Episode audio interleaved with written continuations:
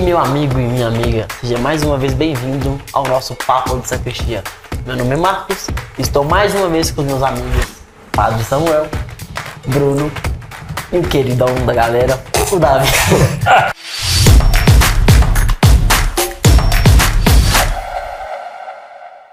Para começar hoje, lançar uma polêmica. Catolicismo e protestantismo tem muito a ver? É muito diferente? O que, que vocês acham, amigos? Eu acho que o tema é para glorificar de pé. Né? é para glorificar! Acho que vai depender do momento, né? Tem fogo, é uma poder festa e de fim unção. de ano, né? Tem fogo, poder e unção. O fogo fica mais por conta do nosso católico, né? Muito fogo. Ah, não. Teve a Inquisição Protestante também, inclusive o que motivou a povoação dos Estados Unidos. Justiça seja feita. O que, que é isso?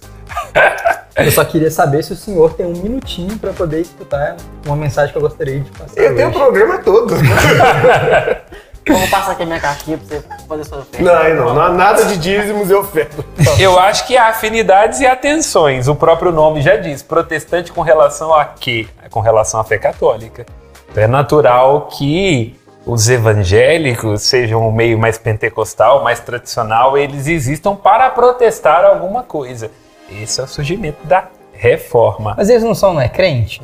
Eles são os que creem, nós é os que não creem, né? Não? Não, mas é é totalmente equivocado. Inclusive é por isso que eh, não seria adequado usar essa expressão crente, evangélico. Pentecostal poderia, mas de fato o que eles são é protestantes. A razão de ser do protestantismo, antes de tudo, é criticar aquilo que, no entendimento de Lutero, dos reformadores, até antes dele, eh, foram compreendidos como uma perversão da fé. Mas nós também acreditamos nos pentecostes. Acreditamos? Bom, é, nós temos grupos dentro da igreja que são é, mais fogo, mais fogo, né? É, é Mas eu acho que o pentecostalismo, como uma vivência assim mais direta, como é o caso deles, é mais próprio de um fenômeno protestante. Mas, mas então, como, é- como surgiu a reforma protestante? Já que estamos falando. É, antes de falar disso, eu queria só levantar um ponto, né? O padre falava sobre é, ser protestante e ao longo de todo o período da história da igreja, né? Antes da gente ter realmente o nosso marco lá com, com Lutero, é, a igreja passou por reformas, né? A igreja ela constantemente esteve se perguntando isso que a gente faz dessa forma é, deve continuar assim? Vamos aquilo que não é essencialmente da fé, é aquilo que é mutável. A igreja passou vários tempos discutindo. Eu acho que a mudando, grande propondo. diferença é que o, o protestantismo ele marca um momento decisivo de ruptura. Nós já tivemos um cisma, que foi o cisma do Ocidente e do Oriente, ali por volta do ano 1053, 54. Tivemos um cisma com relação aos orientais, mas o protestantismo ele marca uma virada. Quando você pega os princípios, a lógica de funcionamento, a relação com a escritura, a relação com os sacramentos, é, inverte totalmente. Por isso que até o nome reforma, ele é um pouco é, eu- exatamente, essa eu provocação ele é bacana. Que Mas uma reforma mas- é válida e justa e aconteceu várias. Eu, eu, eu, eu não, né? Na verdade, eu vou plagiar várias pessoas. né? Aham. Prefiro, prefiro o termo revolta protestante. Eu tô indignado! É, é, o, o revolta aí traz uma conotação um pouco mais assim, é mais agressivo, mas o fato é, alguma coisa ali nova surgiu. Não, Isso é um fato. Você ia dizer, Davi?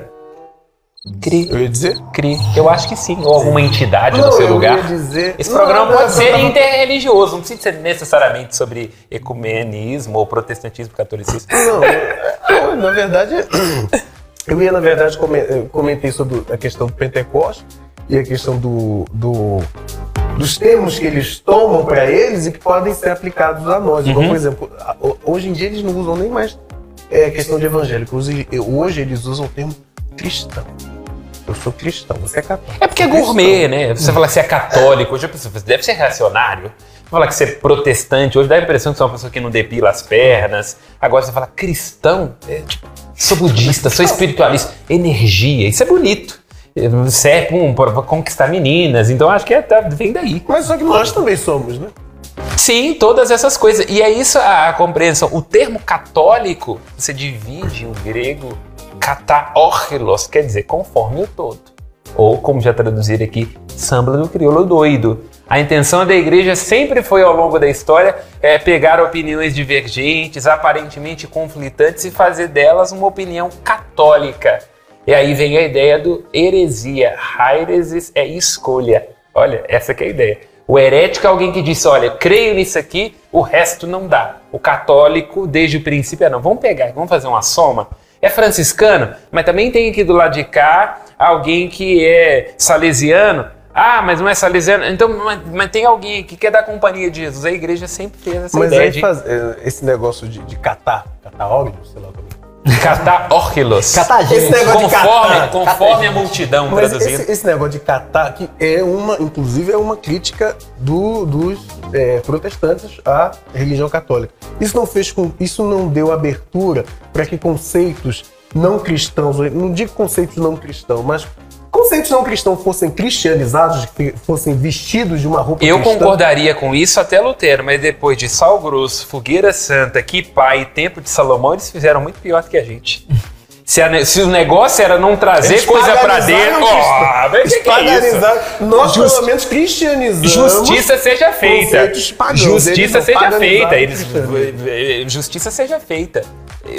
Se for comparar, Lutero ficaria escandalizado com determinados rumos. Aqui eu digo com o máximo respeito e entendendo que ali deve haver as suas verdades. Eu não estou querendo colocar em questão aqui certo ou errado. Eu estou querendo dizer que objetivamente, se a questão era ficar só com o essencial, ah, mas eles estão parecendo um, um hambúrguer, porque já tem de tudo aí Mas dentro. voltando aqui um pouquinho para reforma, é, revolta, perdão.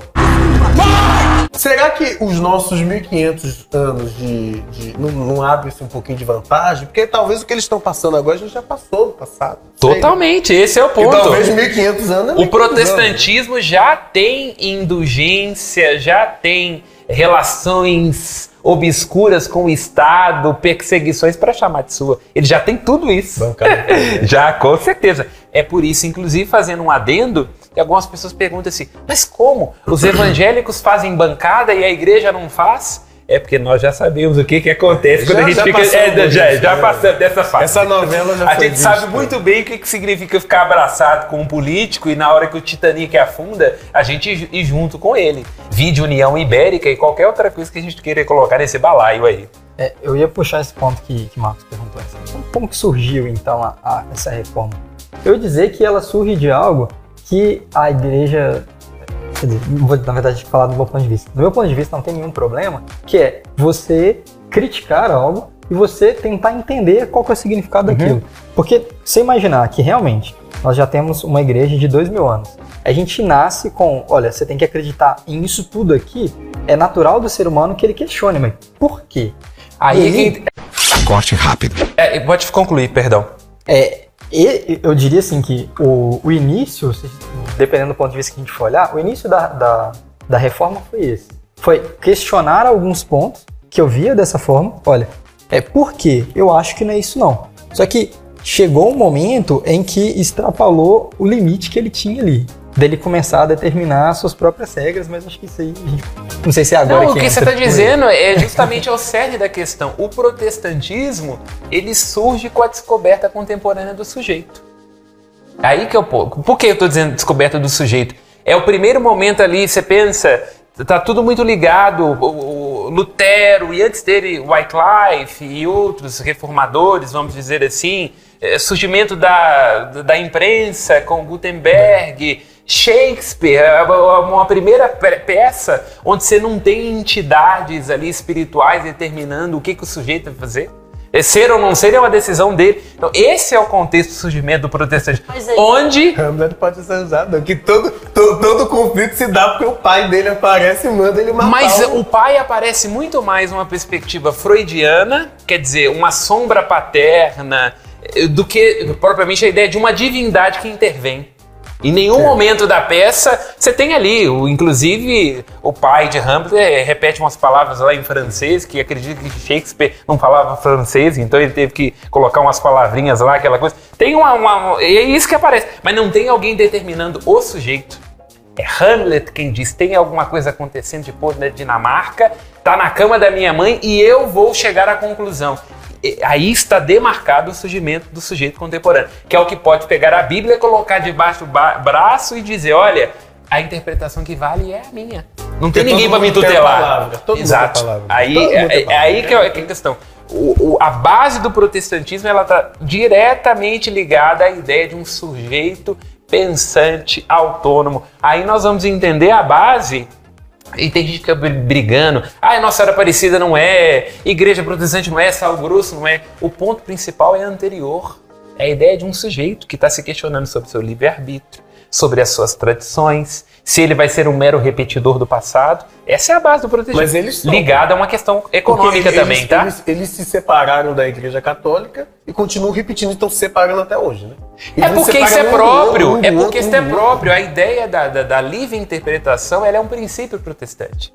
A ideia de que o sujeito, inspirado pelo Cristo, sem medita- mediação, ele vai dar uma interpretação sobre o texto. E que também está ligado a uma outra coisa que é a base do protestantismo, que é a questão econômica. Por que, que os barões ali da anglo-germânicos, ah, outra Da pisadinha, pisadinha da sacolinha, Mas- barões da sacolinha. mas, mas exato. Por que, que os barões apoiam Lutero e antes outros reformadores? Porque era justamente uma, uma possibilidade, com aquilo que Lutero estava trazendo, de dizer: olha, vamos questionar o status quo da igreja. Para que pagar impostos para a igreja? Uma igreja nacional surge. Olha a ideia. Para que comunicação com, com Roma? Aí você tem um surgimento. Aí eu vi vantagem, foi tipo isso. Exato. É lógico, o protestantismo É está sempre assim. diretamente ligado. Não vamos imaginar que o problema de Henrique VIII estava ligado a questões religiosas de doutrina. As questões são políticas, são financeiras. Então, quer dizer, tem uma fundamentação teológica, tem uma fundamentação antropológica e tem uma fundamentação econômica. Esse é o surgimento do protestantismo. Mas então, quais os, os- os principais pontos, então, da, da polêmica? Vamos dizer, ó, vamos, vamos começar de trás para frente. Vamos pensar do ponto de vista econômico, eh, questionando o status quo da igreja, como aquela que vai. Uma interpretação boa, por exemplo, a igreja no período medieval criticava a usura. O que que é a usura? É a ideia, de, por exemplo, de você emprestar dinheiro para lucrar. É uma coisa que foi cortada pelo protestantismo. Existe hoje, é o idiota. Max Weber, por exemplo, ele fala a ética protestante é a grande propulsora do capitalismo. Tanto que o país mais capitalista do mundo, né? Eu acho que é a China também, mas você corta isso aí porque eles mandam, ma mandam matar, não. Passear nas Maldivas. O protestantismo norte-americano. Quer dizer, tem uma ideia ali por detrás de sucesso, de corra atrás dos seus objetivos, Deus vai te abençoar, e entra Jó, aquela coisa toda. Então tem uma questão, uma base eco- econômica. Antropológica, porque é o primeiro momento na história onde o sujeito diz: não, existe uma interpretação, existe aqui uma ideia de que eu é que vou ser construtor do meu futuro, se é necessário compromisso com o meu passado.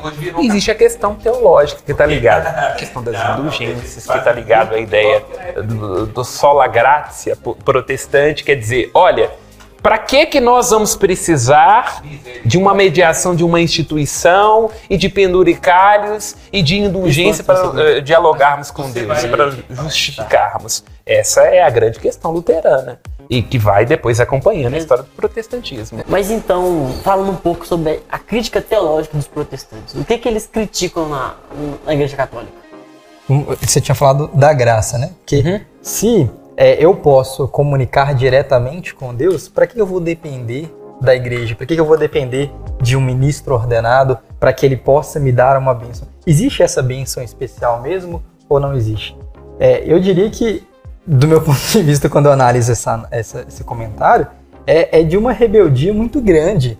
Você parar para pensar assim: se você está realmente preocupado com a graça, preocupado com o contato com Deus, é, você pode sim, na sua casa, fazer sua oração, você pode sim pegar a sua Bíblia, mais nos tempos de hoje que é tão mais fácil ter Bíblia e a igreja recomenda isso, que as pessoas leiam as Bíblias, mas daí você falar que você pode tirar sua própria é, experiência daquilo sem depender do outro. É uma rebeldia, rebeldia. mas ela não é despropositada, aqui assumindo o lu- o lugar do advogado do diabo. Por quê?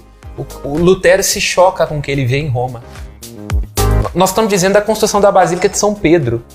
Quer dizer, você imagina o cristianismo que surge como uma religião da graça, de um pobre da Galileia, chega lá e Lutero vê se cobrando indulgência, que o preço do céu estava vinculado ao fato que você contribui para a construção da Basílica de São Pedro. O Papa que choca Lutero é o Papa Leão X e o Alexandre VI, que poderia ter várias características, mas de santo não tinha nada. Então, quer dizer, tem um equívoco e, e na sua origem, que você está colocando aqui, faz todo sentido, mas não é despropositado.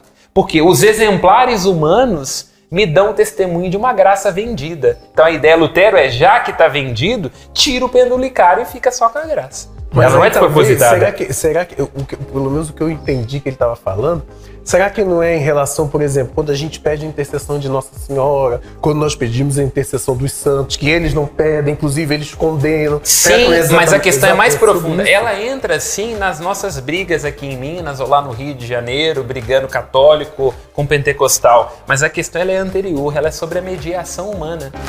O que o protestantismo é, questiona em essência é: se Cristo é homem e Deus, a ponte entre o céu e a terra, para que colocar mais gente nesse balaio? Porque o que eu querendo dizer é, na medida em que eu coloco mais gente nesse balaio, é como no caso do funcionalismo público, né? Tem que ter atravessadores.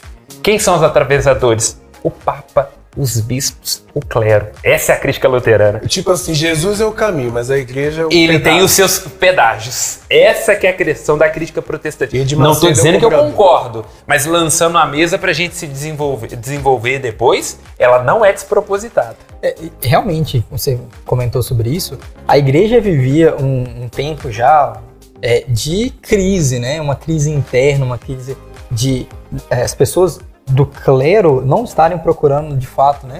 A, a salvação e, a- e- e o céu para os outros, né? Existia muito esse interesse pessoal.